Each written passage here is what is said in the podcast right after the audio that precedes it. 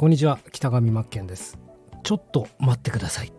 えー、今日はですね僕の独自のメソッドをですねお伝えしようかなと思います。えー、まあ皆さん結果出したいですよね。成功したいですね。僕もそうだし日々挑戦してるしもうやり続けてるし絶対結果出してやろうという、えー、毎日を過ごしてるわけですが。まあよくインプット大事だよとか、えー、そしてアウトプット大事だよとまあ、インプットしたらアウトプットしないと身につかないんだよと。結果出ないんだよと。もう耳にもうピアス、新しいピアスついちゃうんじゃないかみたいな。新しいピアスの穴開いちゃうんじゃないかなって思われると思うんですけども、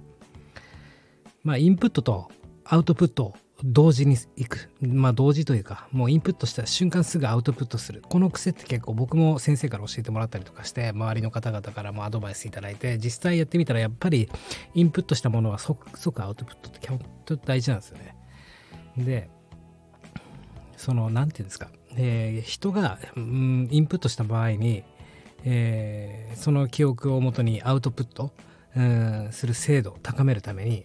最終的に一番いいのは何かというと誰かに教えるってこれもよく言われてることですよね。誰かに教えるってなると自分のスキルも上がるし、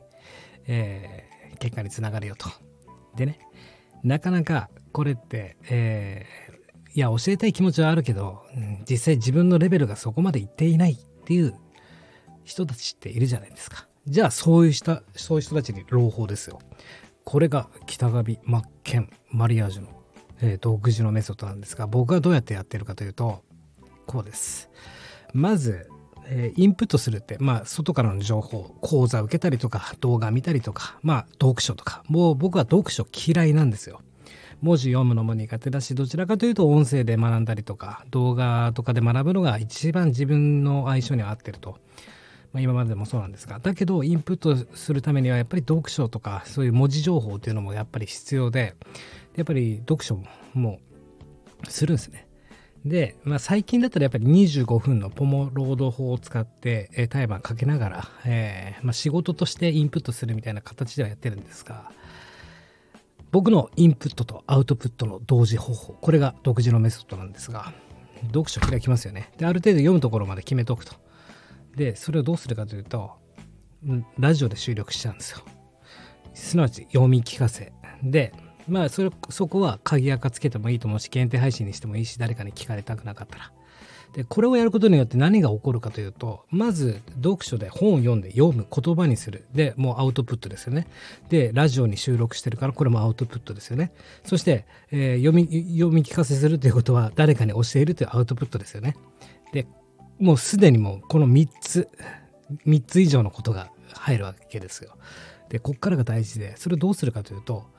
アウトプットしたラジオに収録しました。それを今度は自分が聞くんですよ。わかります？自分自身にまたインプットしてそして実践に落とし込む。もう一回言いますよ。これ他の人に言わないでくださいね。僕の独自のメソッド。読書します。すぐ読みながらラジオで収録する、ね、そそれをすることによって人にも教えるという状況ができてるしアウトプットする、えー、残しておく。コンテンツとして残しておく、えー、集客としても使えますよね。それって。集客コンテンツとしても。でそれをさらに自分が聞くということです。でそれを聞くことによってはこういうもっと分かりやすいようにとか言葉のアクセントだったりとか読むスピードだったりとかもっともっと分かりやすく伝えてあげるここのポイントここが大事だったらっていうのが全部一瞬にして分かるんですねなのでインプットしてアウトプットこれは大事です。で、その中身の精度を上げろということです。インプットとアウトプットの内容を濃くしろよということです。まあ、僕のこれが独自のメソッドですということで、ぜひやってみてください。僕はこれを続けてずっと続けてますんで、え、そうですね、うん、全然なんか本読むことに対しても苦じゃなくなったし、うん、むしろ時間は欲しいですよね。もっとインプットしたいし、もっとアウトプットしなきゃいけないと思ってるし、とにかくこういうことですね。裏方部分すらもアウトプットで使うということです。えー、プロセスエコノミーですよね。プロセスエコノミーの最適化を行っていくと。大体の人、ほとんどの人、ただ本読むだけで終わって次の日忘れてますから。